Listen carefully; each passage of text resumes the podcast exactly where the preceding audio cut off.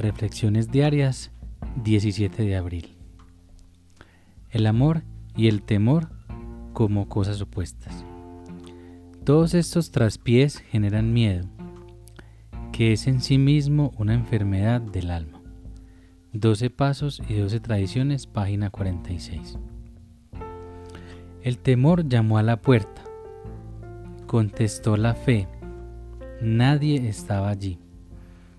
Yo no sé quién dijo lo anterior, pero la verdad es que indica muy claramente que el temor es una ilusión. Yo mismo creo la ilusión. En mi juventud yo experimenté el temor y pensaba equivocadamente que su mera presencia me hacía un cobarde. No sabía que una de las definiciones de valor es la disposición de hacer lo correcto a pesar del temor. El valor entonces no es necesariamente la ausencia del temor.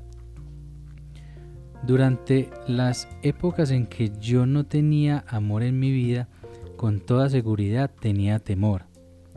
Temer a Dios es tenerle miedo a la alegría.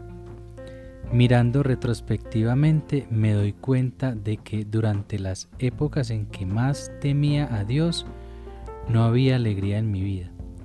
Según aprendí a no temer a Dios, aprendí también a experimentar alegría.